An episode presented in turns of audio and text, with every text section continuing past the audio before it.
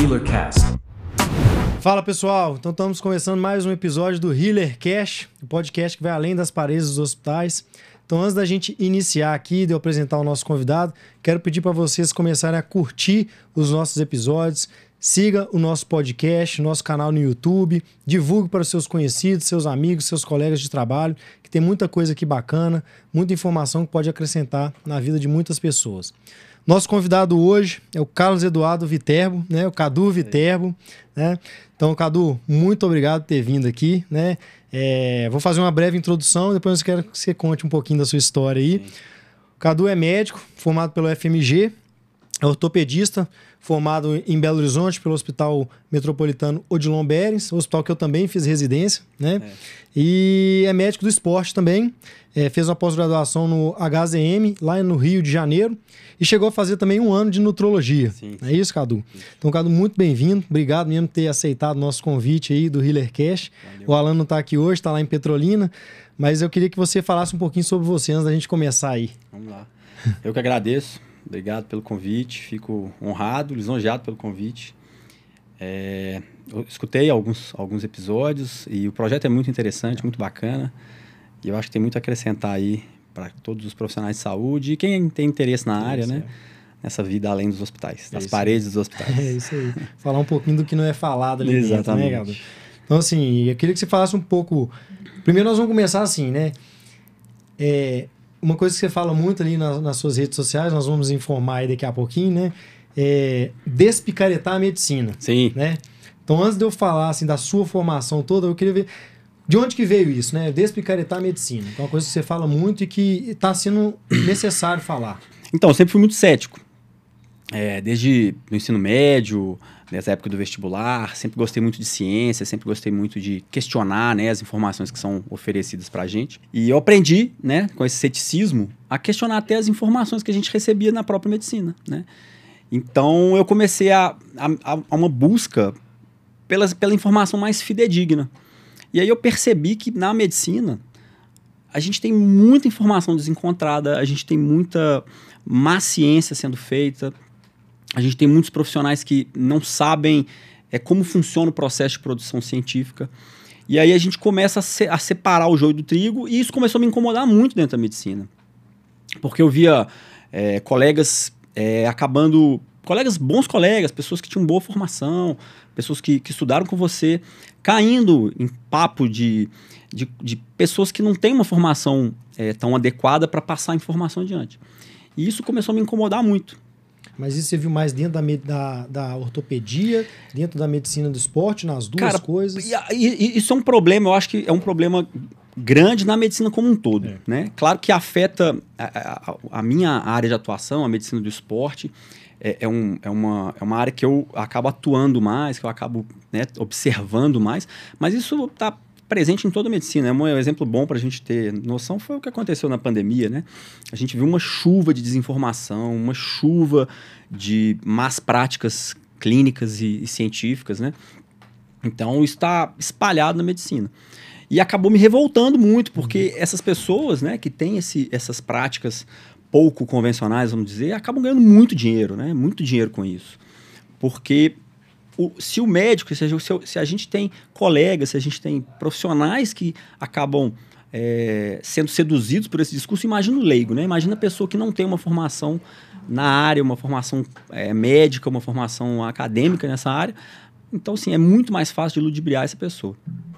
E isso me revoltou, essas pessoas ganhando tanto dinheiro, tendo tanta, tanta visibilidade, falando de, de situações, eu, eu, brinco, né, das picaretagens, é. falando picaretagem, e, e, isso me incomoda até hoje muito. Então, é, é, uma, é uma área que eu tento é, atuar até para educar meus pacientes, né, meus seguidores, pessoas que, que gostam sim, de mim, que, que gostam do meu trabalho, para poder alertar, né, é, uma, é um alerta mesmo, assim. Mas assim, a situação que a gente vive no momento, assim, como é que você acha que está assim, atualmente? A medicina em geral e principalmente na sua área. Assim. Depois você vai falar o que, que é realmente Sim. a medicina do esporte, né? Mas qual que é o momento que você acha que está vivendo, assim? É, então, assim, pegando um gancho nesse, nessa introdução que você fez, né, da, da, da dos picaretas da medicina, eu acho que a gente está num momento que é, a medicina no Brasil ela se saturou muito, né? Abriu, foram muitas faculdades de medicina que foram abertas, muitos profissionais, foi uma enxurrada de profissionais médicos, né? E até mesmo profissionais não médicos em, acabavam concorrendo em áreas que eram limítrofes, né? A gente tem uma, uma área cinzenta em algumas, em algumas especialidades que tem assim a, a possibilidade de outros profissionais atuarem. Então, com tanto é, profissional é, no mercado, com, com, com tanto paciente para ser disputado, para ser, é, vamos dizer assim, cooptado, eu acho que a medicina, principalmente na minha área, né, na medicina do esporte, é, a gente tem visto uma queda bem grande assim na, na, na qualidade profissional, na, na, na, qualidade da formação é, e principalmente das condutas. Então, é, a, gente tá, tem visto profissionais se seduzindo com tratamentos, com terapias ineficazes, com é, promessas inatingíveis e às vezes até enganando mesmo o paciente. Essa sedução, ela está vindo mais pelo fator financeiro, porque ah, realmente paga-se caro para ter. É, ah, eu, acho que, eu acho que assim, a motivação do profissional é meramente financeira. Eu acho que sim. Mas o paciente não. O paciente ele, ele acaba se seduzindo primeiro por um discurso pseudocientífico. Uhum. É, esse profissional ele oferece algum tipo de benefício, algum tipo de tratamento, alguma promessa que o leio às vezes por vezes não sabe diferenciar e aí acaba se seduzindo por esse discurso, né? Por essa terapia e tal, ineficaz e mágica, ou enfim, que faz que tem muita promessa e pouco resultado. É, e, e, e, acaba, eu acho que isso, tanto a sedução do profissional para a parte financeira, quanto a vontade do paciente de querer acreditar né, numa terapia revolucionária, é, revolucionária mágica, mística. E aí é aí que, que, que casa, né? O, o, o, paciente que tem esse desejo e o profissional que quer lucrar em cima. Entendi. É, só para as pessoas saberem assim, né, do que, que a gente está falando, assim, é, Vamos lá. fala um pouco do que, que é a medicina do esporte. Vamos lá. Né? A medicina do esporte é uma, uma especialidade médica reconhecida pelo CFM. Uhum. Então, é uma especialidade que existe, né, pela resolução do CFM que regulamenta. E é uma especialidade que visa. Ela não é uma área de atuação, é uma, uma Não, uma especialidade, sim. Né? É, ela visa acompanhar, tratar, prevenir lesões, doenças, né, patologias relacionadas ao esporte. A gente tem como, acho talvez o maior exemplo assim, né, no país que né, o futebol é o maior expoente do esporte, a gente tem um grande exemplo, são os médicos que ficam à beira do campo né, numa partida de futebol. Uhum. Né? São talvez aí o me melhor exemplo que eu possa dar para quem não, não conhece o que, que é a atuação do médico do esporte. Mas não se limita a isso. Uhum. É, na verdade, é, tratar de atleta profissional é uma minoria, é uma menor parte da atuação. Né? É, é bem pequena a parcela. Exatamente. No consultório, vamos dizer que 95% dos pacientes não são atletas, né? São pessoas que às vezes têm uma comorbidade, uma lesão, né? Tem quer usar o esporte como uma forma de melhorar a qualidade de vida, de tratar alguma doença, alguma comorbidade, né? Prevenir doenças, né? Lesões. Então é aí que o médico do esporte atua, né? E aí hoje em dia você está mais inserido na medicina do esporte, meio a meio, mais na ortopedia? Como é que é? é eu estou numa fase de transição. Né? Eu fiz ortopedia, terminei a residência de ortopedia, trabalho com ortopedia ainda. Uhum. E há mais ou menos um ano e meio eu abri um projeto, um consultório, uma clínica com uma parceira, a nutricionista Raiz. Depois vocês seguem lá, gente. É. Atlética Clínica, atlética.clínica no Instagram. O seu é arroba... O meu é arroba Cadu Viterbo. Isso. É Cadu com C. E a gente abriu esse, esse projeto nosso, é era um sonho nosso trabalhar com esportistas, com praticantes de, de atividade física. E ela é nutricionista, formada comigo lá na Federal, a gente dividiu algumas salas de aula juntos. E uma pessoa super competente, super bacana. E ela fica com a parte nutricional, né? Ela faz o acompanhamento, o plano nutricional dos pacientes, e eu fico com a parte clínica. Né? E como eu te disse, a maior parte dos nossos pacientes não são atletas profissionais, são atletas recreativos, esportistas amadores, né?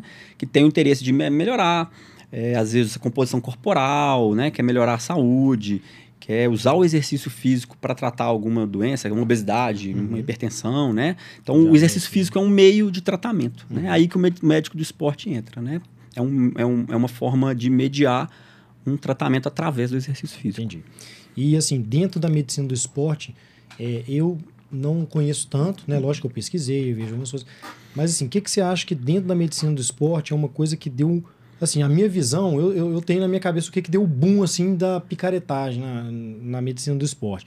Eu queria que você falasse assim, o que, que você acha que é uma das coisas que atualmente está bem é, é, inadequadas, na, no seu ponto de vista, assim, na medicina do esporte, que também tem a transição com outras Sim. especialidades, né? Sim. Que tem muita coisa, por exemplo, da endocrinologia, Sim. nutrologia e medicina do esporte, por exemplo, que entram meio que juntos ali, sim, né? sim. A, a medicina do esporte é uma, é uma, é uma especialidade médica Uhum. à parte, né? Avul, separada das outras.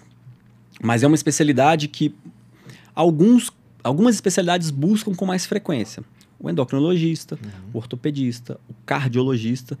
Geralmente são o, o- o perfil de médico que busca a, a medicina do esporte. Porque para a gente acompanhar um atleta, né, um praticante de atividade física, geralmente são nessas áreas que a gente vai atuar. Na ortopedia, né, no caso de lesões ortopédicas, musculoesqueléticas, a endocrinologia, né, também para tratar, às vezes, alguma, alguma deficiência hormonal, algum paciente é, que pode chegar lá utilizando, por exemplo, de esteroides, né, de hormônios.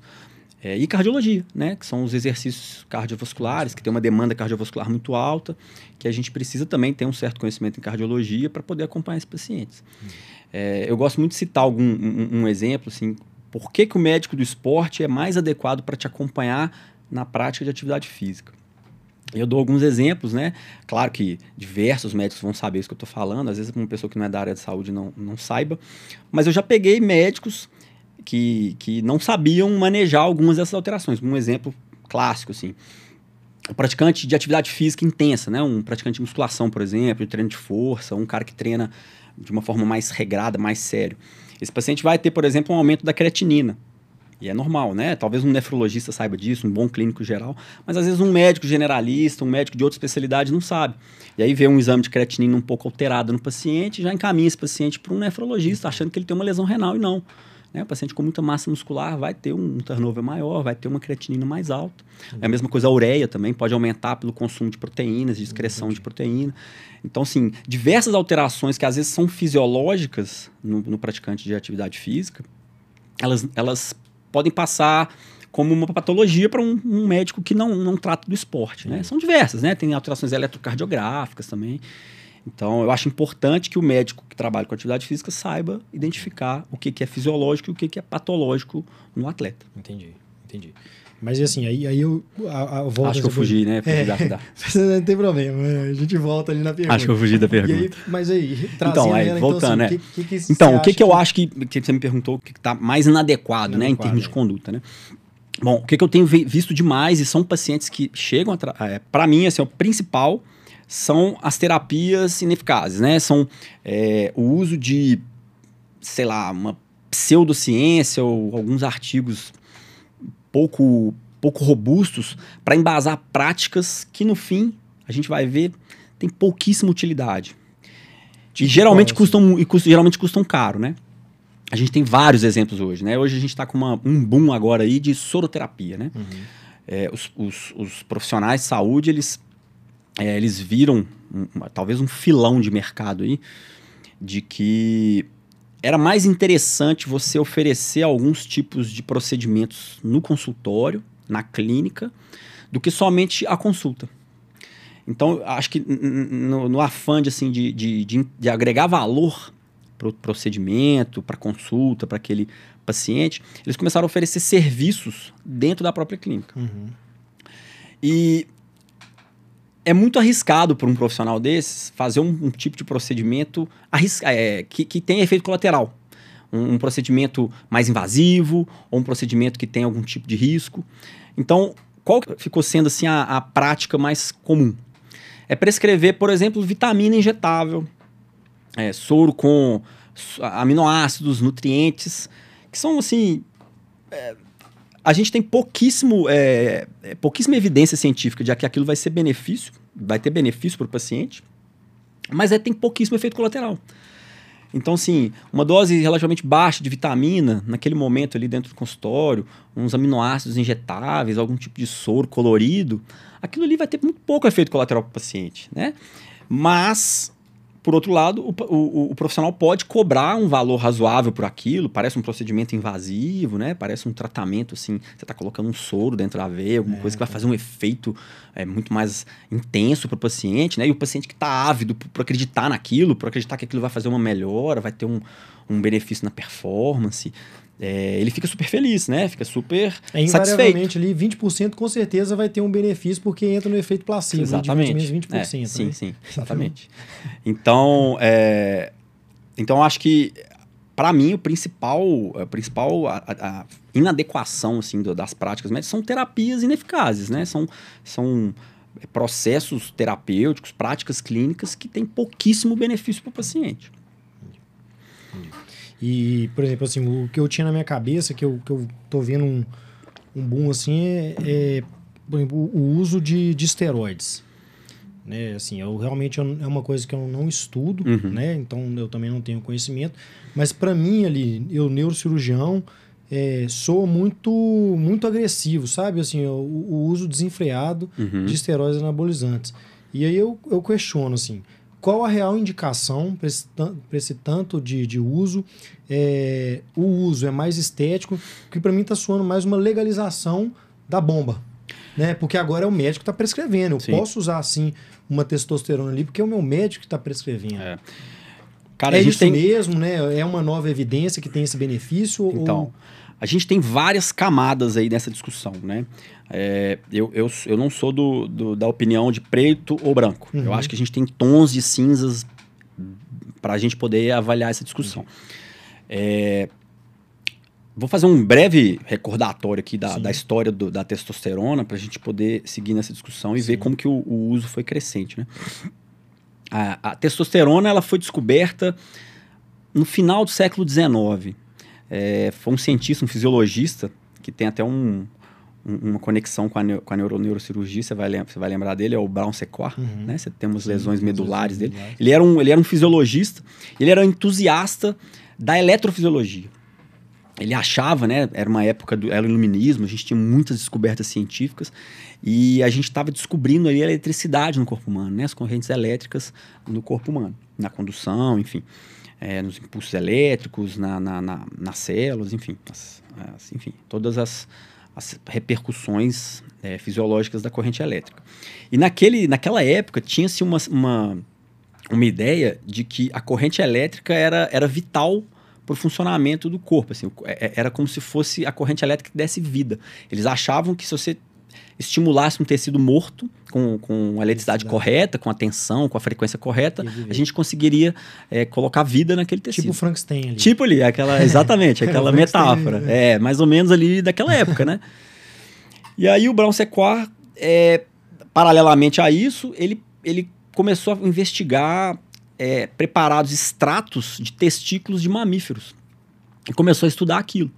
Né? A gente tinha, tem relatos mais antigos né, de de guerreiros romanos e, enfim, esses é, gladiadores que usavam é, carnes de testículo e tal, já tinham uma certa é, ideia, ideia, de que era dali que vinha a virilidade, né, do, da diferença do, do sexo masculino para o feminino. Então, assim, já, já tinha-se uma noção que eram os testículos responsáveis por essa diferença, mas não sabia como, não sabia o que que era, né? E aí ele começou a usar esses, o Brown Sequard começou a utilizar esses, esses extratos e ele começou, uma época que a medicina ainda era muito rudimentar em termos de é, processos científicos, né? Ele começou a experimentar nele mesmo. Ele mesmo se aplicava esses extratos, ele somente filtrava, pra você ver hoje, hoje que loucura, né? Você pegar uma infecção grave é. ali, né? Fazer um extrato de animais. Um de boi ali. É. E se injetava em forma subcutânea. E ele começou a notar efeitos no seu organismo, né? Obviamente, ali dentro daquele extrato, ele tinha um resquício, um traço de testosterona. E ele começou a notar que ele estava. Nessa época ele tinha mais de 70 anos, então ele já era um senhor, já era um idoso. Ele começou a notar que ele estava mais disposto, ele conseguia ficar pesquisando mais tempo de pé sem ficar fazendo longos intervalos. Ele estava mais ativo, a mente mais ativa, ele se sentiu mais mais jovem. E ele tinha, né, como eu te falei, era uma, era uma época do iluminismo que eles pesquisavam muito, a medicina era bem livre em termos de, de, de descobertas, e ele tinha registro de força em, em alavancas, em, é, é, como se fosse aquele, aquele, aquele aparelho que a gente usa na academia, tipo um sim, dinamômetro, sim. né, para medir força é, manual. e ele notou que ele estava com mais força muscular. Ele tinha regredido em termos é, biológicos 5 anos, 10 anos na força que ele tinha mais jovem. E ele começou a, ter, a dar esses relatos em, em, em encontros médicos, científicos, e começou a, a, vender esse preparado. Isso aí começou a ser divulgado e virou uma panaceia, virou o preparado do, do, do Brown Sequoia, e isso foi usado em tra tratamentos em idosos, para câncer, para diversos outros, outros quadros. Mais tarde, isso aí foi no final do século XIX, mais tarde, no começo do século XX, 1930, 1935, uma, os laboratórios grandes, né, farmacêuticos, começaram a estudar melhor e isolar a testosterona. Então foi a partir dali que começou o uso clínico da testosterona é, sintética. Uhum.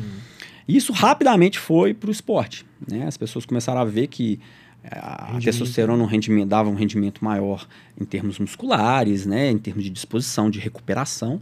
E não demorou muito e isso caiu nas mão, na mão do, dos fisiculturistas. Foram basicamente assim, foram, foram claro foram os, os, atletas de alto rendimento, mas principalmente os fisiculturistas. E aí começou todo o boom né, de, de, de uso de esteroides no esporte. É, Sobre o uso hoje né, de esteroides no esporte. Né? Ele ainda é considerado doping, provavelmente isso não vai mudar. Mas existe uma resolução no Conselho Federal de Medicina, resolução 1999 de 2012, que proíbe o uso para finalidades estéticas. Então, ainda é proibido, é proibido, isso é definitivo, é proibido o uso de testosteronas para fins estéticos. Então, se a pessoa não tem nenhuma deficiência, nenhum déficit, não tem nenhum problema hormonal, não tem nenhum problema na produção, né? Se ela tem níveis normais, usar testosterona ou derivados de testosterona para fins estéticos, melhorar a performance, melhorar a composição corporal, é proibido pelo Conselho Federal de Medicina. Ponto final. Então, qual que é a finalidade clínica da testosterona? São pessoas que ou não produzem ou têm alguma deficiência que faça com que esses níveis de testosterona Embaixo. fiquem baixos. Tá? A gente tem outros, outros usos que são bem, bem raros, assim, bem restritos, são pouco estudados, mas ainda são usos clínicos aceitáveis, que são doenças é, catabólicas, né? HIV, um câncer terminal, grandes queimados. Você pode usar também é, anabólicos de, derivados de testosterona para ganho de peso, para renovação de tecido. A gente tem alguns estudos também na ortopedia para pseudoartrose, né, que são as fraturas que não consolidaram, que a gente não tem uma consolidação num tempo razoável. A gente pode usar. É, são estudos preliminares ainda, é, não tem estudos clínicos muito robustos, mas é uma, é uma opção. Tem um de não tem um nível de evidência alto, mas a gente eu já vi usando, já vi bons resultados. É, é uma tentativa para você tentar tirar o paciente para dentro da cirurgia. E também um uso limitado, né? Você vai usar isso por um período limitado é, até que ele consiga a recuperação ou não, né? Ou então tem que partir para uma cirurgia, para uma cirurgia ter que operar. Você não vai usar isso definitivamente por um longo período, né? Entendi. Até porque tem efeito colateral e tudo. É, mas agora está sendo usado para outros motivos é, aí. O né? que, que a gente tem visto hoje, o uso de anabolizantes, principalmente nessa área, né, do esporte, da estética. É, a gente tem visto muito profissional que tenta justificar o uso, né, já que é proibido para fins estéticos, eles tentam justificar o uso clínico em pacientes que não precisam. Como que isso é feito? E isso é muito interessante, porque a, as pessoas acabam, acabam sendo convencidas de que elas precisam. A gente vive, né, Bernardo? Você sabe disso. A gente Sim, vive num, num mundo que produz doença mental é como, como é em série, né? É um, a gente vive num mundo corrido, ansiedade, a gente é exposto a diversos estímulos, o nosso cérebro não consegue acompanhar, né? Você falou outro dia aí no seu um dos podcasts sobre burnout, é. né? Sobre doença mental, ansiedade, depressão. Então, assim, quem hoje não está desanimado, né? Sem motivação para levantar, quem hoje não tem um problema que te deixa na cama sem dormir à noite, né? Tá fraco, sem energia, com dificuldade de ganhar massa muscular, né? Pô, para você ir na academia, treinar forte, né? Treinar, fazer um treino legal, cinco, seis vezes por semana, se alimentar bem, isso demanda você estar tá com a saúde mental em dia, uhum, né? Demanda que você esteja bem, que você esteja é, bem disposto, né? Tem, tem um sono bom. Então, é, é muito comum que os pacientes tenham queixas semelhantes a queixas de baixa de testosterona, que são essas que eu tô, que eu tô falando. E aí entra o médico que, que ratifica para esse paciente: olha, realmente, você tá, sua testosterona está baixa, você está com todos esses sintomas, vamos usar testosterona. Ou vamos usar um derivado de testosterona, né? No caso de mulheres ou outros, outros hormônios. O que acontece? Esse paciente provavelmente vai melhorar, porque o hormônio é um modulador de, de, metabolismo, né? Tem funções neurais, a pessoa vai se sentir mais disposta, vai se sentir mais forte, ela vai ganhar massa muscular. Mas a, as custas de quê? Né? Por quanto tempo? Essa pessoa vai usar isso para sempre? Né? Vai usar isso por quanto tempo? Porque provavelmente, se a causa não é a deficiência, nesse caso, né? A paciente ou, ou o paciente não tem déficit, Provavelmente no dia que você interromper, ele vai voltar a ter todos aqueles sintomas que ele tinha antes, já que não era o problema da deficiência. Não era isso. Né? Né? E tem hoje em dia, assim, creme também, por exemplo, testosterona. Tem. A, a, testosterona ela tem várias vias de administração. Né? Ela pode ser usada injetável, que é a mais comum, né? a mais prática no caso de homens. Mas ela pode, usar, pode ser usada via transdérmica, ela pode ser usada por via oral, né? Existe é. testosterona via oral, apesar da minha vida ser mais curta. E aí os efeitos colaterais, assim, porque tem muita gente aí que, que usa achando que não, meu médico passou, então não tem, não tem risco. Se foi o respaldo do médico, né? Acho que o respaldo do médico deixa a tranquilidade na cabeça do paciente, né? Porque afinal de contas foi um profissional capacitado que está me passando um remédio, né? Mas como todo remédio, Ainda mais um hormônio tem os efeitos colaterais aí, né? Então, aí eu acho que entra o que eu falei antes, né? O, o, o médico, ele tem a, aquela, aquela sagacidade de perceber a necessidade ali do mercado. Uhum. Então, assim, se tem um paciente querendo usar, hábito por usar, e o médico está justificando, ele acaba, é, ele acaba mascarando toda a, a, a prática para poder reafirmar para o paciente que ele precisa. Então ele vai chegar para você e vai falar: ah, você está com falta de, de libido, né? Outra, outra, outra queixa frequente, né? Poxa, você tá.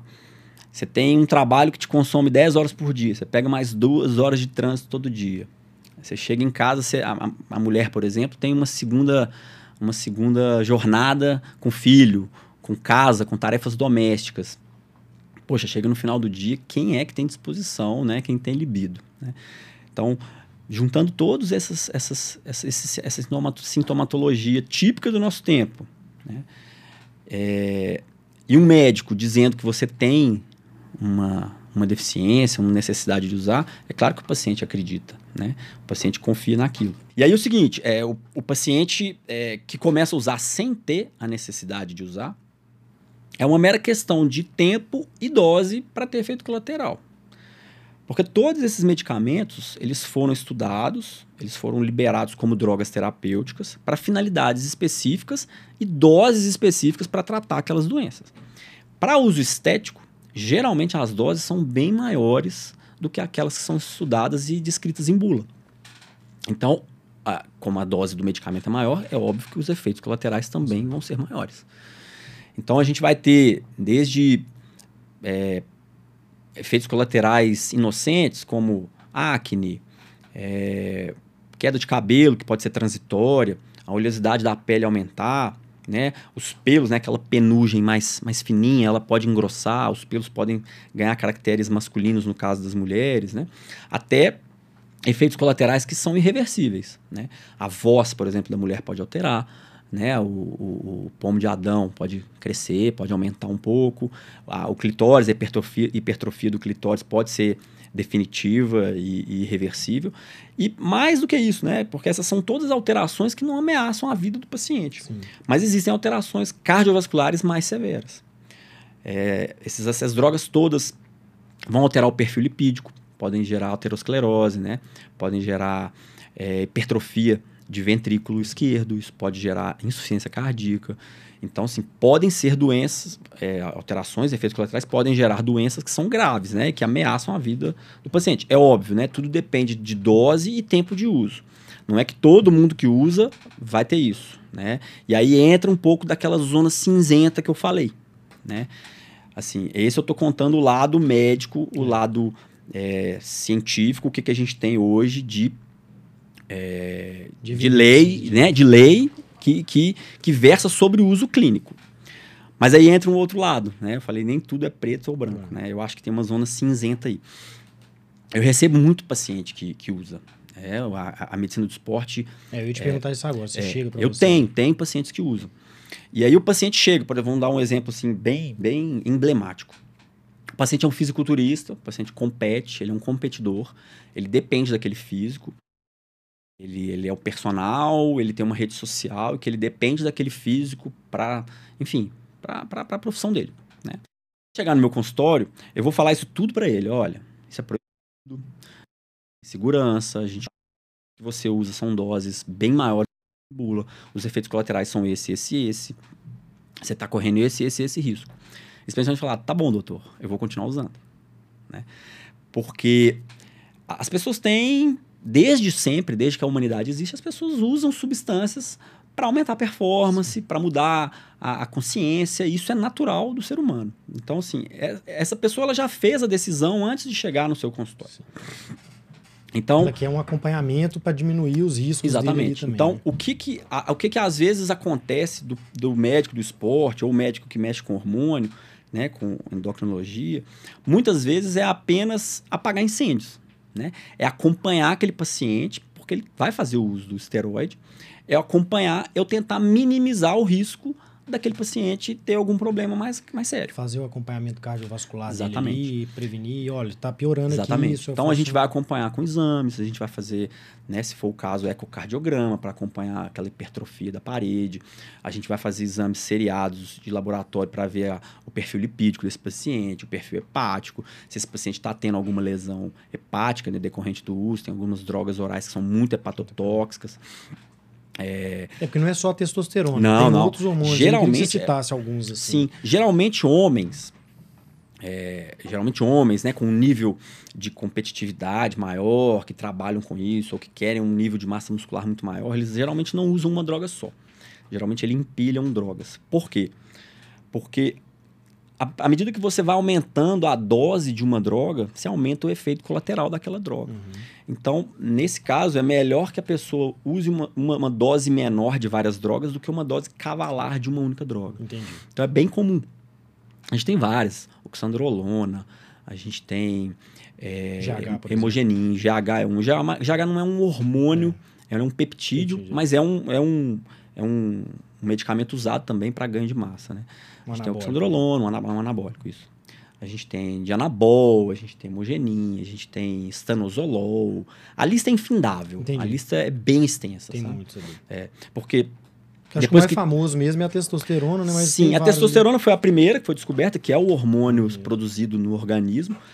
Mas os laboratórios, à medida que, que as, as pessoas foram usando para tratar clinicamente mesmo as doenças, né, foram percebendo que existiam algumas limitações na testosterona, né? Entendi. A meia-vida para uso oral, por exemplo, é muito curta. A testosterona é, do nosso organismo, quando produzida sintética e a gente ingere por via oral, a meia-vida dela é de duas horas Ah, né, no organismo. Não. Então, a pessoa teria que tomar testosterona a cada duas horas para fazer um tratamento, por exemplo. Entendi. Então, isso é inviável. Entendi. Então começou-se a desenvolver é, formas daquela testosterona durar mais. Então, na- no, no caso das injetáveis, a gente, os laboratórios desenvolveram ésteres, né? Porque a testosterona é um, é um, é um, é um, um veículo, né? um, é um esteroide, ele é oleoso, né?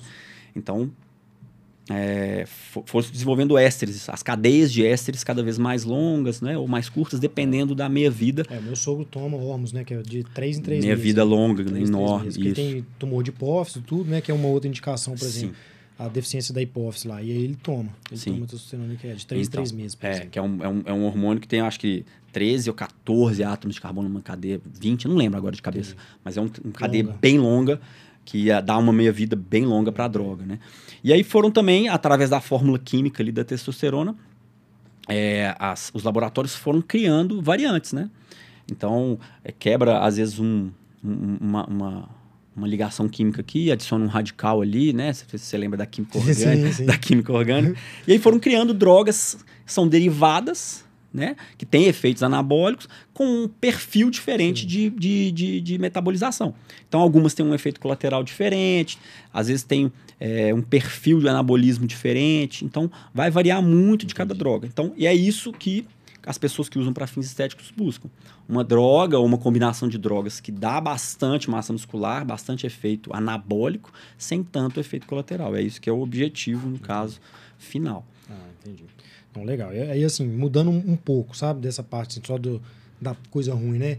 O é, que, que você vê, assim, é, a parte boa do, da medicina do esporte, é, a parte boa do seu dia a dia, de ser ortopedista e médico do esporte. Eu queria que você falasse um pouco Show. disso, assim.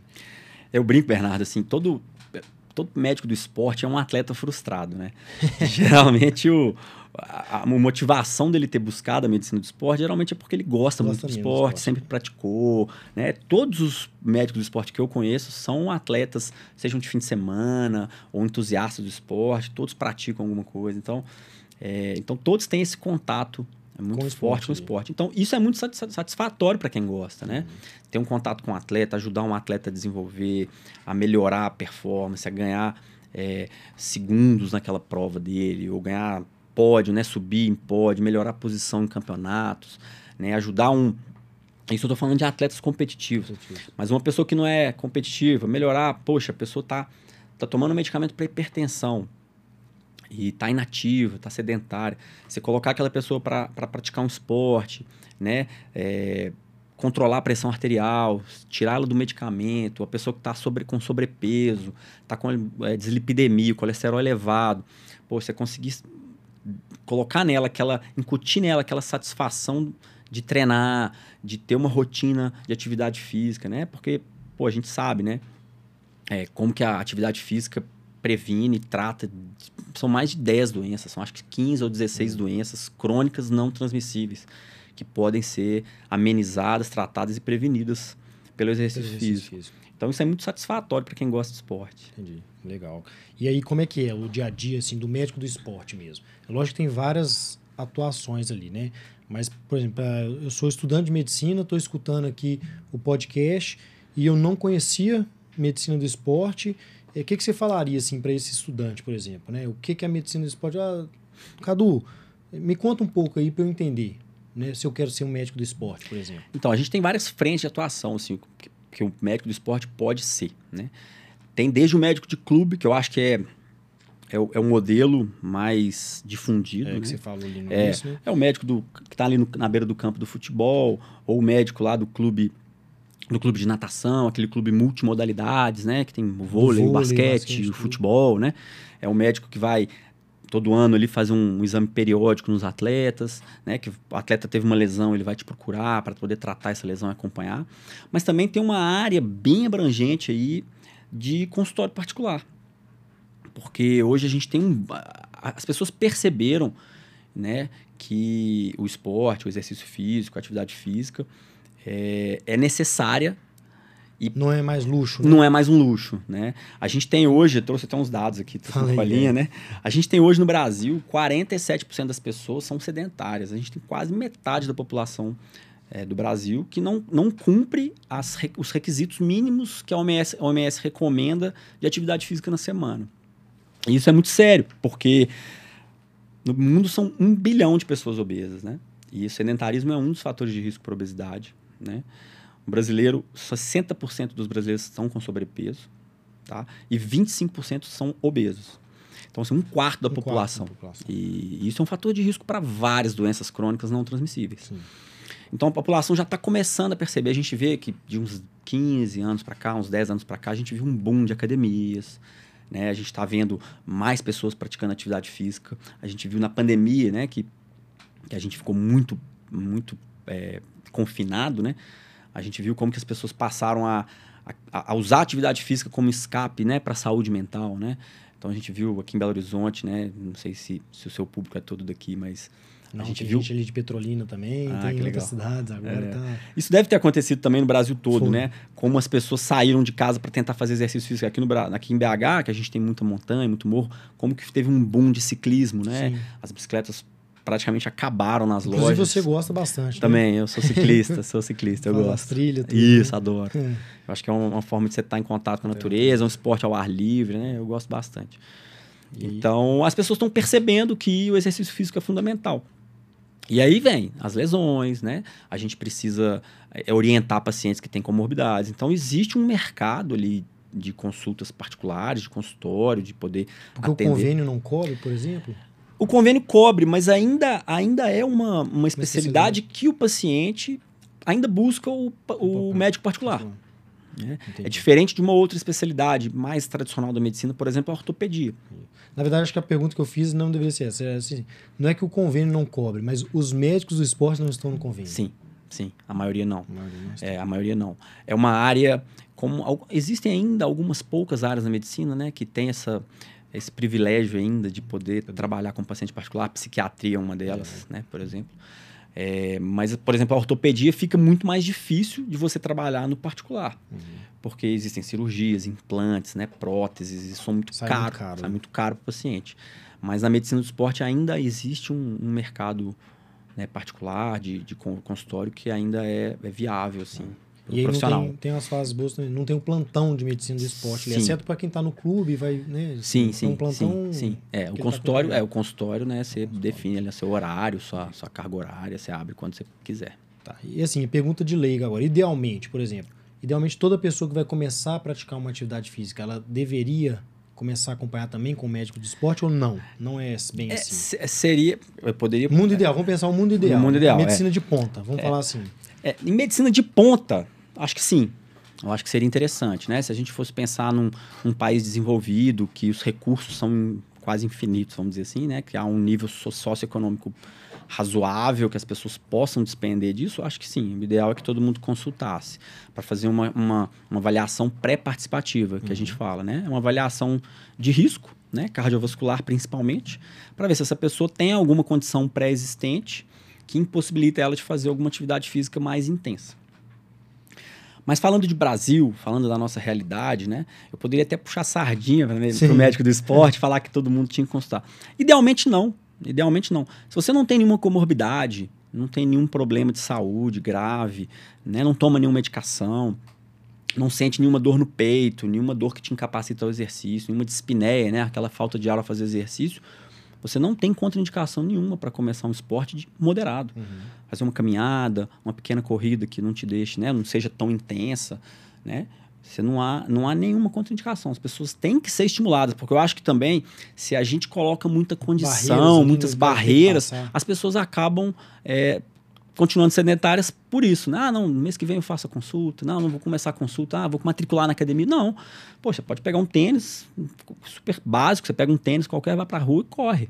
Né? Eu faço uma caminhada, né? faço uma atividade física, brinca de futebol com seu filho. Isso é atividade física também. Hum, legal. Eu acho que a gente tem que estimular a atividade física e o exercício físico e não colocar barreiras. Entendi. Bacana. Legal. Mas assim, o cara que tem ali condição de pagar e já está ali. Porque hoje em dia, provavelmente, a pessoa que já está ali, passou de 60 anos, alguma comorbidade Sim. ela vai vir, ela é, vai ter. É, essas pessoas, né? Aí já é uma, uma, classe de pacientes, né? De pessoas que existe algum fator de risco, aí sim, é, idealmente ela deve consultar um profissional é, pode ser um médico do esporte, pode ser um cardiologista, né? mas precisa consultar um, um, um, um especialista para poder fazer uma avaliação pré-participativa, avaliar riscos, né? Se esse paciente não tem uma alteração. É porque, tipo assim, o cara chega lá no. no desculpa te interromper. Imagina. Assim, o cara chega, sei lá, no cardiologista, chega em mim e eu falo, cara, por exemplo, chega no lombalgia. Né? A gente atende muito lombalgia, ou teve um AVC, fala, você, tem que, você tem que fazer atividade física. Mas qual que eu faço? Eu indico algumas. Mas assim, quando o cara vai em você, você não vai só indicar. Como é que é isso, entendeu? Quero saber na prática mesmo, assim. Você chega, olha, por exemplo, eu, eu tô ali nos meus 63 anos, eu tenho dor lombar, mas eu também já tive um infarto e eu tô obeso e eu quero, quero melhorar minha saúde. Eu cheguei em você, assim. Sim. Né? Cadu, eu quero, eu vim aqui porque eu quero melhorar minha saúde, assim. Entendeu? Então, a gente, esse, esse, paciente, a gente vai começar com uma avaliação. Antes de qualquer indicação de atividade física, a gente precisa avaliar. Uhum. Né? Um paciente que tem um fator de risco cardiovascular importante, paciente provavelmente é polimedicado. É. Né? Então, a gente vai fazer exame laboratorial, a gente provavelmente vai fazer um exame cardiovascular, que não vai se limitar ao eletrocardiograma em repouso. Provavelmente ele vai ter que fazer um teste é, ergométrico, algum teste de esforço, né? Para poder avaliar se no esforço, se no exercício ele tem alguma alteração que impeça ele de fazer um exercício mais vigoroso. Entendi. Se ele não tiver, né, nenhuma, nenhuma condição que, que o impeça, é, a primeira coisa, como eu falei agora, agora há pouco, é estimulá-lo a fazer atividade física. Então, não colocar tanto impedimento. Eu vou. Ele vai ter que saber o que, que ele gosta. Né? Então, a primeira coisa eu vou perguntar para ele o que, que você gosta, o que, que, que te estimula em termos de exercício porque atividade física, né, a gente acaba muito paciente me pergunta isso. Qual que é o melhor? Ah, musculação ou crossfit? Ah, é correr ou é bicicleta? Não existe atividade física melhor. Existe atividade física que você faça com consistência, né, com uma frequência alta, três, quatro, cinco, seis vezes por semana, te motive e que te deixe é, é, com uma sensação de prazer mesmo, de, de, de concluir aquele treino, de, de, de, poder repetir no dia seguinte. Então, o objetivo é, ter, é, ser, é ser, consistente. Então, nada de, nada adianta eu falar para ele, não, você vai ter que fazer musculação tantas vezes por semana, correr talvez. Se ele não gosta de correr, se ele não gosta de academia, levantar peso. Então, eu preciso adaptar também essa prescrição de exercício ao, à preferência, ao gosto do, do paciente. Entendi. Né? Legal. E, e, assim, a gente falou um pouco assim da, da medicina baseada em evidência, né? Legal, é uma, é uma coisa que, eu... que, você fala também, né? Isso. né? Assim, além do despicaretar a saúde, você fala também dessa parte da, da medicina baseada em evidência. O que que é, né? Assim, para quem está escutando tanto leigo quanto quem é profissional da saúde, o que que é e qual que é o benefício da gente utilizar a medicina baseada em evidência e se sempre a gente vai fazer medicina baseada em evidência? Pergunta interessante. É, uma pergunta que a gente poderia ficar aqui uma é, horas falando, né? Então, a medicina baseada em evidência, ela surgiu, pelo menos para mim, né? Veio na, naquele, naquela minha inconformidade com essas terapêuticas, essas práticas picaretas, né? Que eu brinco, é, que, são, que são propagadas aí na internet, principalmente. Né? A internet deu, um, deu voz a muita gente que, na verdade, antigamente não tinha voz, né? A internet, quem, quem falava isso é Humberto Eco, né? Uhum. A internet deu voz aos idiotas, né? A pessoa que antigamente você escutava e deixava para lá, né? a pessoa numa conversa de bar hoje, é, ela é ouvida por milhões. E reproduzida, e replicada, e retuitada, e repostada, né? Então, a medicina baseada em evidência é uma prática relativamente nova na medicina. É, deve ter, sei lá, 30, 40 anos, nem, talvez nem isso. E que versa por boas práticas clínicas baseadas em estudos científicos robustos. É, antigamente, a gente tinha uma, uma prática clínica que dava-se muito valor à experiência e à, e à opinião de um especialista. Então, o cara que operou, né? Vamos falar da neurocirurgia. O cara que abriu lá 5 mil cabeças e tratou 5 mil aneurismas. A, a, voz daquele cara, né? a opinião daquele cara, a forma de tratar daquele cara tinha um valor muito maior do que um médico mais inexperiente. Então, se respeitava muito a autoridade. Mas isso gera, gera muitos vieses, porque é, é, certo que esse, que esse profissional ele vai lembrar de casos de desfechos positivos com muito mais facilidade do que as complicações que ele teve. Uhum. Né? É, ele e vai... na hora de falar também, porque o cirurgião, de modo geral, ele tem um ego elevado. Sim. E é uma coisa que eu falo muitas vezes no, no, no Instagram, tudo falo com as residências. É, complicações todos temos, né? E você Só não tem quem não opera, né? É, eu falo muito assim, quem não tem complicação e é cirurgião, ou ele está mentindo, ou ele não opera, ou a complicação não está chegando para ele, sim. né? E aí tem um, esse é um dos viés aí do, sim, do, do, da experiência, né? Sim, assim, sim. O cara assumir que ele, que ele, que ele teve uma, uma, uma, uma desfecho. Às vezes não é erro, porque às vezes a, o leigo fica procurando a, o termo erro médico, né? E às vezes não é um erro, é uma complicação. Complicação é inerente ao, ao, ato, né? Ao processo cirúrgico. Né? É, e, e, existe, e existe também, isso que você falou é, é não, é verdade, assim, a gente tem. É, a, a, só, a, complicação só existe para quem faz, né? E isso não é só na cirurgia. Né? É, situações que fogem ao seu controle podem acontecer em qualquer área da sua vida. Né? Então, um exemplo, uma comparação menos menos médica, né? Um, um, motorista de ônibus, de carro, quanto mais ele rodar, mais sujeito a um acidente ele está, né? Um motociclista, né? Quanto mais ele rodar, mais chance dele cair. Não necessariamente foi culpa dele, é. né?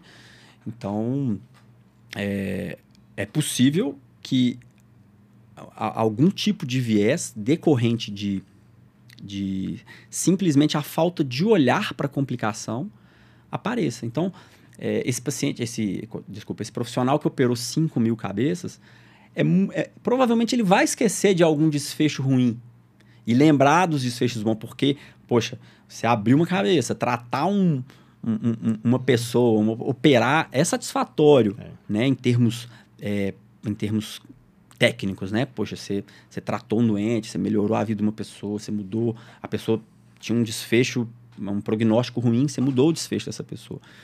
Então, acaba que é, a medicina baseada em evidências ela vem para confrontar isso. Olha, peraí, será que esses 5 mil casos seus aí foram todos desse jeito, você operou todos desse jeito, será que, que deveria ser assim? Então, o que, que a medicina base, baseada em evidências faz? A gente busca as melhores evidências científicas para guiar tratamentos. Não significa que tudo que você fizer ou que todas as suas práticas clínicas elas vão ser guiadas pelas evidências mais robustas possíveis. Às vezes simplesmente elas não existem, mas você vai tentar buscar. É sempre uma, é uma forma ótima, né? Como você brincou aí mais, mais cedo, né? É uma medicina de ponta, né? A gente busca sempre a excelência. Às vezes a gente não consegue, às vezes a gente tem que trabalhar com o que tem. É, é, o, o que eu acho que não pode acontecer é você deturpar isso, né? É você usar a evidência que existe para fazer afirmações que não foram feitas. Uhum. E isso acontece muito com muito. a picaretagem que eu brinco, né?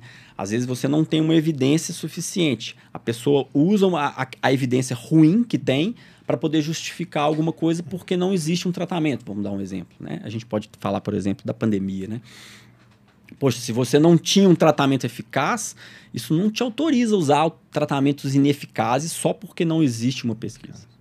É isso aí. Aí você está subvertendo a lógica da medicina baseada em evidência.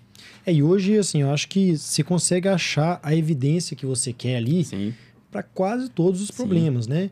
Então, Sim. assim, artigo hoje em dia, é, você consegue. Né?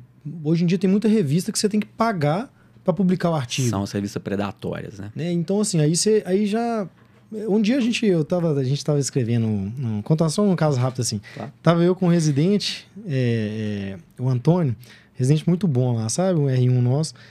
E aí a gente tava escrevendo um artigo, a gente ia publicar. A gente olhou algumas revistas, nós vamos tentar publicar nessa revista. Aí a revista mandou assim: não, tudo bem, a gente publica, mas o valor é esse. É Cara, é, é uma coisa que eu não. Até então não tinha ciência, né? É a, o termo que eu posso usar aqui, desculpa, assim, mas deu aquela brochada mesmo, sabe? Você fala assim, cara, não. É, eu já, eu já parei de ler essa revista, de imediato, entendeu? Porque isso para mim é um super de um viés, cara. Você ter que pagar pra você publicar um artigo assim, já tá errado. É, essas é. são chamadas as revistas predatórias, é. né? São publicações científicas que, para sobreviverem, cobram da, da, da, publicação. E aí você já tem um, né, como você disse, já tem um viés, é um viés cara, de seleção dos próprios artigos. Exatamente. Né? Você não tem um critério técnico. Né? Você tem um critério financeiro, financeiro. ali. Você está pagando, você. É. Por que, que me encantou muito a medicina baseada em evidências? Porque através das ferramentas que você tem na mão, você passa a identificar o que, que é um artigo bom do que, que é um artigo ruim né? Do que, que pode ser usado na sua prática e do que, que não pode. Então, cara, hoje, assim, quando você começa a estudar isso, você começa a bater o olho no artigo, você pega algumas sinais de alerta, você já vê, não, peraí, tem uma coisa errada aqui, ó. Esse, essa publicação aqui, poxa, esse, esse N é muito baixo. Pô, mas esse é, estudo é, cita aqui... algumas coisas, assim, o, o, os colegas aí de... Uhum. Que isso aí vai, vai servir não só para médico, né? A gente gosta de falar assim, aqui não é só para médico, né? Claro o enfermeiro, o fisioterapeuta, o nutricionista, o psicólogo, o estudante de medicina, uhum. todo mundo que está lendo, isso é o bom. Assim, fala alguns pontos ali que, que, que você vai ver que esse artigo, opa, é. eu não posso confiar tanto nesta evidência. Mesmo que às vezes é um suposto artigo duplo cego, randomizado, uhum, uhum. né? Assim, que é um nível de evidência 1A. Será mesmo que esse nível de é. evidência 1A é confiável? É, a gente tem. Isso, isso é assunto para um curso, né? Assim, existem cursos, pessoas é. fantásticas aí que dão cursos de medicina baseada em Esse é um assunto bem extenso. Eu posso tentar resumir. É. Né?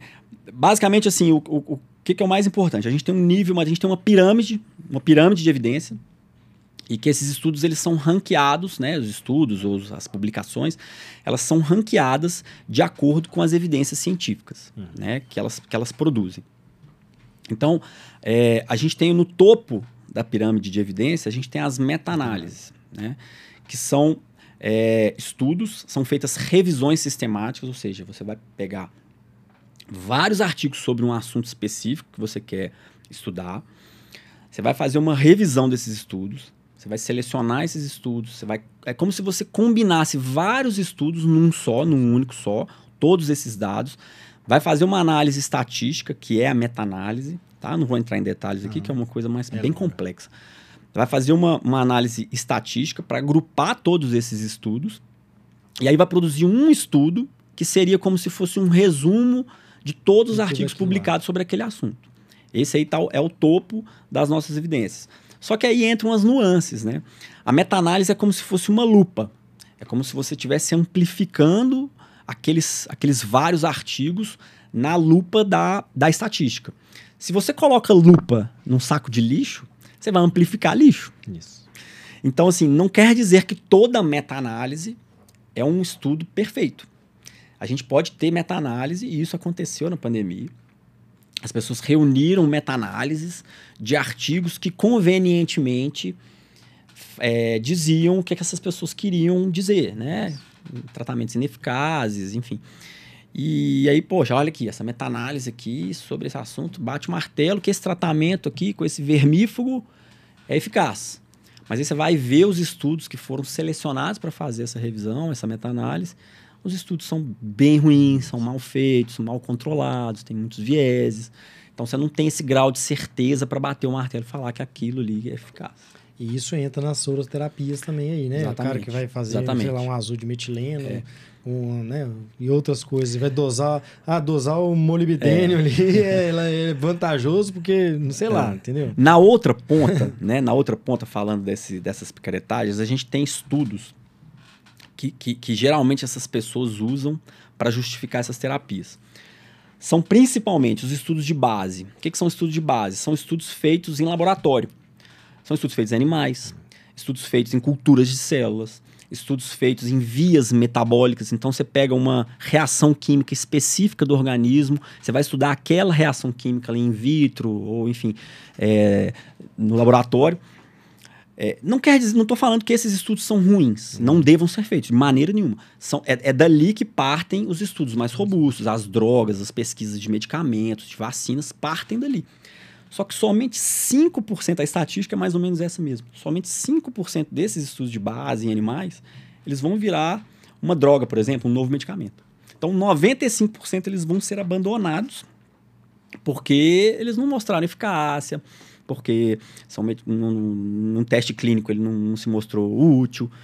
Então, o que, que a gente vê muito quando esse pessoal aí, né, que, que tenta é, vender produtos e, e práticas ineficazes fazem? Eles usam esse- esses estudos de base para justificar o uso clínico, extrapolando todo, assim, pulando toda uma etapa de processo científico, que é teste em humano, que é fazer é, um teste de fase 1, 2, 3, até chegar na, no tratamento.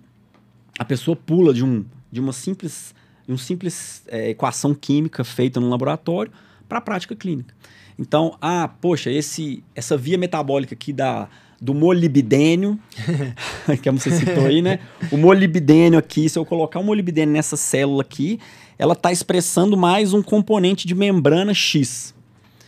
Poxa, então, se esse componente de membrana está sendo expresso, então quer dizer que está melhorando alguma coisa. E aí o que, que a pessoa faz? Extrapola isso para o atleta. Atleta. Poxa, mas de uma equação química para um organismo vivo, né, para uma interação de tecidos, de bilhões, trilhões de células, de reações químicas, tem uma distância enorme. Até isso aí virar uma, uma- uma- um suplemento, por exemplo, uma droga para aumento de desempenho, tem um, tem um caminho enorme a ser percorrido. Esse salto aí é feito por esse pessoal. É, é, eu acho um entusiasmo muito grande desse pessoal, né? Assim, que, que quer que essa, que, essa, que essa tal substância melhore algum tipo de desempenho. Então, assim, é um, é um, é um, é um passo muito grande para ser dado.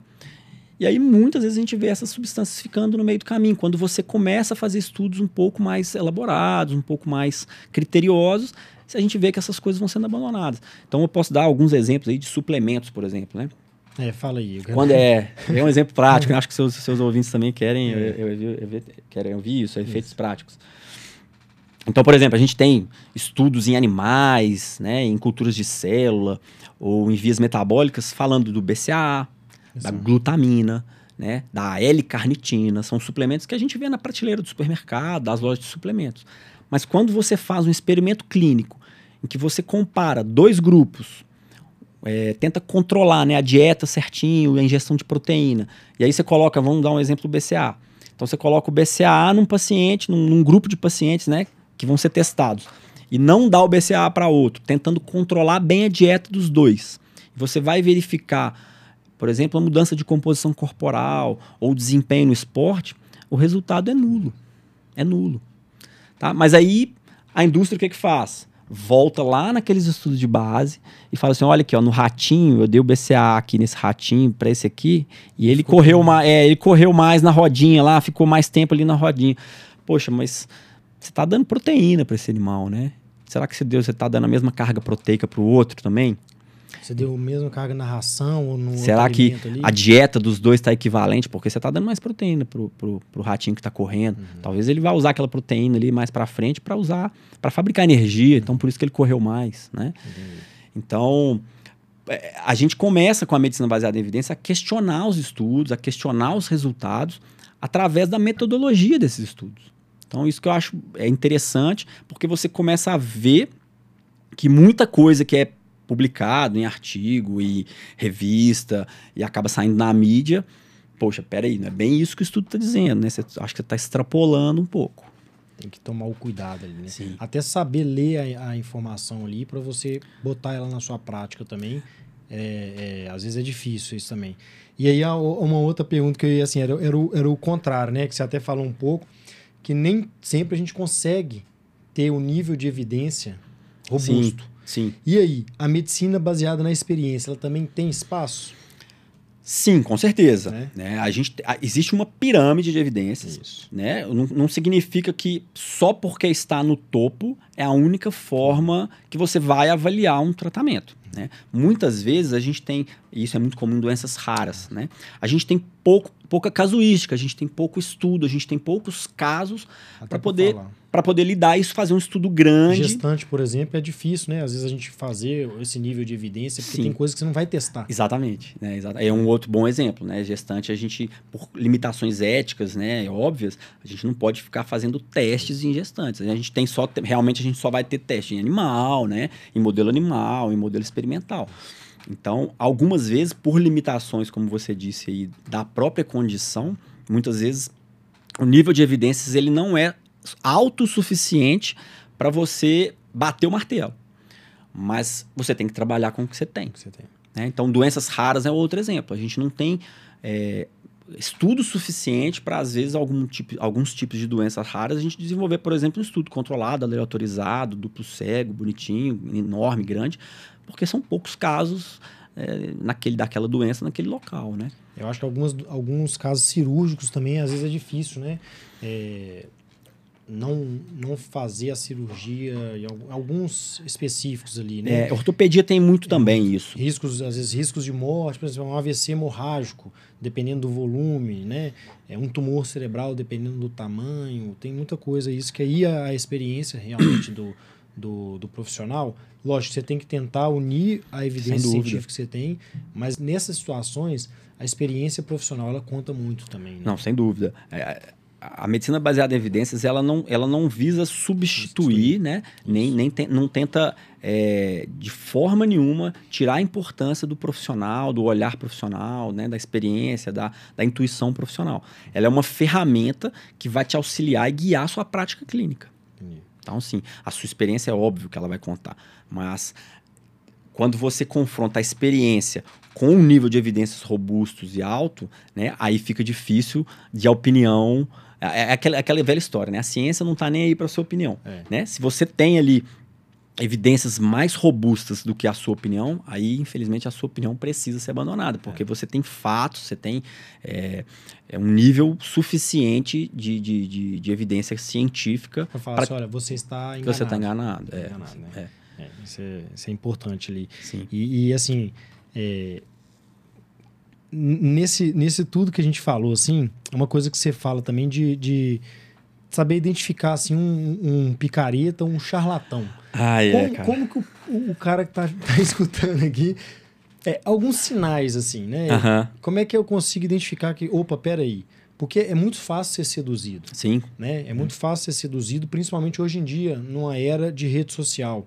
Né? Numa era de rede social onde todo mundo vende só as coisas boas, né? É. Todo mundo só mostra as qualidades e os defeitos são escondidos. Sim. Essa é a realidade que a gente é, vive, né? É. Se você entra ali no, no, no, Instagram, antigo Facebook ou qualquer outra rede social aí, sei lá, TikTok, que eu nem sei como é que é direito, mas assim, uhum. você vai ver vídeos de pessoas bem arrumadas, bonitas, é tudo a vida é maravilha, a viagem só é a viagem boa, não tem defeito, nada de ruim acontece. Mas na prática e na realidade não é assim. Todo mundo tem seus problemas, né? Sim. E o charlatão, ele também vende, né, que é, um método que só ele. Sim. Assim, eu queria que você falasse alguns. É, você já deu, você já, já deu, um, né? Você já deu algumas um dicas, né? Aqui, mas, você assim, deu, eu quero que você é. fale algumas, algumas situações, porque eu acho que é importante, sabe? Isso é, é uma coisa que, que quem faz. É, quem trabalha na saúde, que o charlatão não está só dentro da medicina. Não, quem trabalha não. na saúde, né, e quer fazer uma saúde bem feita, né, tá, quer prover a saúde para o seu paciente bem feito, eu acho que a gente tem que ir contra mesmo o charlatão. Porque eu acho que quem, quem destrói mesmo a área de saúde eh, são esses profissionais, né? Sem dúvida. E nas redes sociais hoje em dia, por isso que os bons têm que estar nas redes sociais. Né? É uma, tem uma coisa concordo, que eu vou te perguntar é, depois, mas os bons têm que estar nas redes sociais exatamente por conta disso. Porque hoje a informação ela está muito mais na rede social. Então, como identificar esse cara e não cair na armadilha dele? Ou dela? Né? Sim. É, eu acho que a gente está vivendo hoje uma transformação da prática de saúde, principalmente a prática médica. Uhum. É, e isso tem muito. A rede social tem muita, muito papel nisso. É, é essas pessoas, né, esses charlatões, esses picaretas, eles já tinham, eles já tinham esse domínio antes, né? Já usavam a rede social muito antes é, para poder vender. E a rede social, ela, ela tem um caráter de marketing muito forte, muito intenso. Né? Então você já deu algumas dicas, né? Algumas, algumas, alguma palhinha aí. E, bom, é, o que eu vou dizer aqui é, é generalização. É. Né? é claro que nem todo mundo que eu falar aqui vai ser um charlatão, mas Sim, são algumas pistas. Alguns sinais. É, alguns sinais, né? Assim. Alguns sinais que, de que essa pessoa pode estar tá querendo te enganar. Né? Então você já começou aí, né? Com a imagem. É. Né? Eu acho que a imagem, o, o, o profissional que se veste de forma muito é, muito extravagante, roupas caras, tem um consultório assim impecável, de mármore. A medicina não é isso, é. né? Eu não estou dizendo que todo hospital chique, que todo consultório chique é de uma pessoa sem caráter, de Com jeito certeza. nenhum. Mas as pessoas que não têm técnica, né, que não têm uma formação adequada, elas precisam oferecer outra coisa que não a técnica. Então elas vão tentar te oferecer a imagem, né? Desvia os olhos. Desvia, exato, paciente, exatamente. Né? Ah, a atenção do paciente da, tira da técnica e tenta te seduzir com o marketing. Então, a imagem, então vai ser. É, são carros, é, quer mostrar o, que é bem sucedido o tempo todo, carro importado, viagens, né? Que está o tempo todo mostrando a vida pessoal ali na rede social. Então, de novo, gente, isso é uma generalização. Claro que existem exceções, né? Então, a pessoa tá lá, é, roupas de de marcas, né? Muito extravagantes, né? Hoje, hoje parece que o, o, o charlatão hoje tem um uniforme no Instagram, não sei se você já percebeu. Não, não é, eles usam calças justas, apertadas, um mocassim, um cinto com uma fivela enorme e um blazer. Eu não sei se você já reparou isso, né? Você pode ver que tem um uniforme dessa, dessa galera. Porque eu acho que também, o que, é que acontece? Essas pessoas, elas, elas dão cursos, né? Então eu acho que um influencia o outro, né? Um, ele dá curso para um charlatão como ser charlatão. Então um vai influenciando, outro, influenciando o outro até na imagem para vender, é. né? Então isso eu acho que é uma. A segunda, eu acho que é o ego. Essas pessoas têm um ego muito aguçado, né? Porque elas ganham muito dinheiro, elas têm muita visibilidade, elas têm muitos seguidores, né? E às vezes o leigo não sabe diferenciar o que, que é ciência e o que não é, e acaba corroborando com isso. Acaba vira quase uma seita, ele começa a endeusar e a tornar aquele cara um guru praticamente. Então, o cara começa a ver uma mulher, né? Começa a ver tanta gente, né, seguindo, tanta gente clamando e, e adorando, que o ego infla. Né? Então essas pessoas geralmente têm egos muito inflados, né? Elas não vão aceita ser questionado. Não aceita ser questionado, ela vai te bloquear, ela vai é, te ofender quando você pedir algum tipo de evidência, quando você é, for quando a pessoa for confrontada, ela vai ter uma reação exagerada, porque ela não está acostumada a lidar com o contraditório. Né? E é uma coisa que a gente faz o tempo todo na medicina é lidar com o contraditório, Sim, né? Um paciente questionando. Um paciente questionando, um colega que fala, não, por que, que você fez essa cirurgia, ou esse, é, esse acesso, ou essa, esse tratamento e não aquele, né? A gente tem esse remédio e não aquele outro. É, né? Exatamente. Então, assim, a gente precisa As saber lidar com, com a isso. A gente lida em reuniões científicas com outros colegas. Exatamente, né? A residência é um momento. A residência. É residência é um momento que a gente lida com isso o tempo todo, né? A gente é questionado, a gente, né? Os primeiros anos da residência a gente é sabatinado, a gente precisa aprender a lidar com o contraditório. Essas pessoas não, porque elas são elas estão sempre em contatos com pessoas com um conhecimento técnico um pouco inferior. Então elas não são Teoricamente ela é a detentora do conhecimento. Exatamente. Então elas acabam tendo um ego muito inflado. Entendi. Tá? Então acho que é, esse é um segundo ponto. Então, bom, outra, outra característica que é comum desses gurus, desses charlatães, é o terrorismo. Essas pessoas vão, vão colocar é, práticas corriqueiras, né? É, situações corriqueiras do dia a dia como extremamente prejudiciais para a sua saúde. Então elas vão dizer para você que o leite é inflamatório e vai te causar doença, ou que o glúten é, vai ser é, extremamente prejudicial para qualquer pessoa.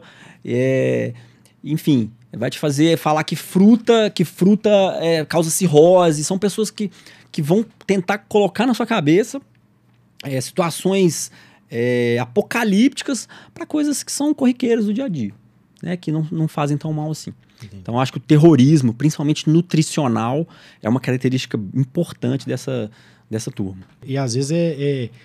Você é, não, não consegue captar ali, né, de imediato, porque realmente. É, às vezes o, o, paciente ele quer uma confirmação de algo que ele já tem na cabeça. Né? Então, ele busca esse profissional, então acaba ele tendo a confirmação, olha, realmente esse cara é bom mesmo, porque ele é bem sucedido. Ou seja, então muita gente vai nele, então realmente eu estou confirmando que ele é um profissional bom. Né? E assim, eu acho que o, o é, divulgar, fazer o marketing, acho que não vejo problema nenhum. A gente faz, claro. né? a gente está nas redes sociais, mas é a forma como é feito isso também, né? Assim, nunca é, vender só a beleza, o conteúdo nebuloso nunca, nunca aparece ali, né? Então acho que é, são, são situações que, que tem que ter um, um alarme ali, né? É o perigo para o paciente é que não é só um ou outro profissional desse que fala dessas, dessas situações, né? Vamos, vamos dar um exemplo bobo aqui, né? O, o leite. Ah, eles dizem que o leite é inflamatório. Não é só um que está falando. Essa pessoa geralmente dá um curso para 100 pessoas. E aí, um de, desses 100 pessoas, três ou quatro também vão virar palestrantes. E aí eles vão dar cursos para as outras 100 pessoas cada um. E isso vira uma rede que tem muito profissional na internet falando a mesma bobagem. E aí o paciente é bombardeado, porque essas pessoas fazem marketing muito mais eficiente do que, do que a pessoa que tenta prezar pelo conteúdo, a pessoa que está engatinhando ali. Essas pessoas têm um, um apelo midiático muito maior. Exato. Então, o, o, o, paciente, o leigo, né, que está naquele, naquele fogo cruzado, começa a ser bombardeado com tanta informação falsa repetidamente que ele acaba acreditando. Né? Aquela, aquela velha história, né? A mentira contada várias vezes acaba virando uma verdade. verdade. Né? É, e, e, assim, é, alguns viés que eu acho que, que esses profissionais você acha que tem, ou, ou, o paciente tem que tomar cuidado, assim, né? Porque tem muita gente tem um viés de confirmação ali, que ele, que ele, que ele vai é, fazer. O que, que você acha, assim? Que, Deixa eu só voltar nos, nos pontos do charlatão ainda, que eu estou engatilhado aqui com as... Pode falar. Tem ainda aqui mais algumas. Uma outra dica, né, para quem está consultando um médico, um profissional de saúde, né, que aquele médico pode não saber o que está fazendo, é a lista de exames que ele te pede numa consulta. Primeira coisa, se ele te pediu o exame e nem te viu, né, a secretária mandou, ele já te deu uma lista pronta, desconfie. Exame laboratorial ele serve para confirmar ou afastar alguma hipótese diagnóstica, que é feito no consultório, com exame clínico, com anamnese. Então ele vai te pedir exames, né? O médico deve te pedir exames baseados no que, no, no que ele te que ele viu no consultório. Então, se ele está pedindo antes, desconfie. Tá? E outra coisa em termos de exames. Listas gigantescas de exames é sinal de que o médico provavelmente não sabe o que está procurando. Então, assim, eu já vi listas, já chegaram, chegou no meu consultório listas de 60, 70 Nossa. exames laboratoriais. Imagina o custo disso, tanto para o paciente quanto para a rede, né? Para o sistema de saúde, né? Dosa Isso, tudo, né? Não, na verdade, hoje eu acho que o que, que, acontece? Eu acho que muitos, é, muitos convênios são coparticipativos, então o paciente, o paciente acaba tendo que bancar uma parte, né? Eu, eu, nunca vi o exame ser glosado, mas o paciente tem que arcar com uma, uma boa parte. Entendi. Então, aquela lista lá infindável, o cara tira 10 tubinhos de sangue lá, chega meio litro de sangue para tirar. Tenha certeza, seu médico não sabe o que está fazendo. Porque metade daquilo ali não tem utilidade prática nenhuma, não tem valor clínico nenhum. E a outra metade provavelmente ele não vai saber interpretar. Porque se ele está pedindo tanto exame assim, é porque tecnicamente alguma coisa está errada ali com aquele profissional. Né? tem, tem exame que eu cheguei ali que eu nunca nem vi alguém pedir num hospital, num paciente doente, eu nunca vi. Você vai pedir isso num paciente saudável, sem nenhuma alteração, né? A, a, a, lista de exame do cara parece uma tabela periódica, né? Todos os minerais imagináveis e possíveis, né? Enfim, para paciente saudável, né? Acho que você até colocou isso na tabela sim, periódica, sim, né? É, esse, esse meme... É, é, você esse coloca meme, ali na, é. na tabela periódica lá. Sim. Uma outra, uma outra dica: indicação de laboratório e farmácia. Isso, inclusive, é violação do código de ética. Né? O médico ele não pode indicar uma farmácia, ele não pode é, é, condicionar, na verdade. Indicar é, ele pode. Ele não pode, pode, condicionar o tratamento é, a uma farmácia. Pode ser... Só pode ser feito em tal lugar. Ou esses medicamentos aqui você vai comprar nessa farmácia aqui. Ou na minha clínica que eu te ofereço aqui. Só faz o tratamento aqui na minha clínica com esse medicamento ou com esse laboratório aqui. Desconfie, tá? Provavelmente ele deve ter um retorno ali financeiro com aquilo. Tá? Então, se ele não te deixar livre para escolher o laboratório ou a farmácia para fazer a medicação, enfim, a manipulação, o que seja, é, desconfia, esse médico provavelmente está querendo te enganar. Tem alguma outra que você lembra aí? Cara, tem, tem, tem umas também. É... Procure a especialidade desse colega, desse profissional. Hoje em dia a gente está vendo pipocar na internet listas de especialidades que não existem. A gente vê medicina quântica, medicina integrativa, medicina ortomolecular, medicina holística. Nada disso existe. Nada disso são especialidades reconhecidas. Tá? Então o médico não pode se apresentar com essas especialidades porque elas simplesmente não existem. Tá? E também tem algumas práticas que são questionáveis, como, por exemplo, modulação hormonal. Isso aí é uma prática já condenada, já tem resolução do CFM. O que, que, é isso? Assim? É, é, mais uma vez aquele médico que está usando um termo científico ou pseudocientífico para mascarar alguma prática ilegal ou duvidosa. Nesse caso, a prescrição de hormônio. Ah, né? tá. Então, o, o, médico fala que ele não vai te prescrever hormônio, ele não vai te passar bomba. Ele vai fazer uma modulação hormonal. Então, sim, ele vai. É um subterfúgio que esse pessoal usa para poder usar a medicação disfarçadamente. Entendi. Tá? Mas isso também não encontra respaldo em nenhum, nenhum conselho, nenhuma sociedade séria. É a forma dele tentar legalizar a bomba. É, exatamente. Né? Entendi. Eu acho que é isso, assim. Acho que de, de dicas que a gente pode falar para para a população, população ficar, é, é, são essas. São né? essas, eu acho que é importante. Não, eu, eu, assim, nós estamos chegando mais ou menos no final. Aí tem muita coisa para a gente falar, né? É, é, não dá para a gente ficar aí muito tempo. É, antes assim da gente terminar, eu queria que assim você, você passa, a gente sempre pede assim, sabe? É, passasse um, uma é, uma mensagem assim para quem está escutando, né? Assim, qualquer que seja ela, o que que é, no seu ponto de vista da, da, sua prática, das coisas que você vivencia na medicina, é, que, ou se você quiser falar para o leigo, para o estudante de medicina, profissional de saúde, o que, que, que, você pode falar para acrescentar aí para essas pessoas, assim? Que vem na sua cabeça. Assim. Gostei, gostei da, da proposta. Assim, eu acho que eu vou falar com, com os estudantes de medicina. Porque é, quando, eu, quando eu era estudante ou recém-formado, algumas coisas eram muito nebulosas para mim por conta disso, de, de, vivência mesmo, de prática, né? Uhum. A primeira coisa que eu aconselho, se é que conselho a gente pode dar, assim, né? É uma experiência que eu passei é, e que eu, eu, eu não me arrependo, mas eu acho que se eu pudesse fazer diferente, eu faria. Que é, primeiro, é, eu, eu, eu faria a residência mais cedo.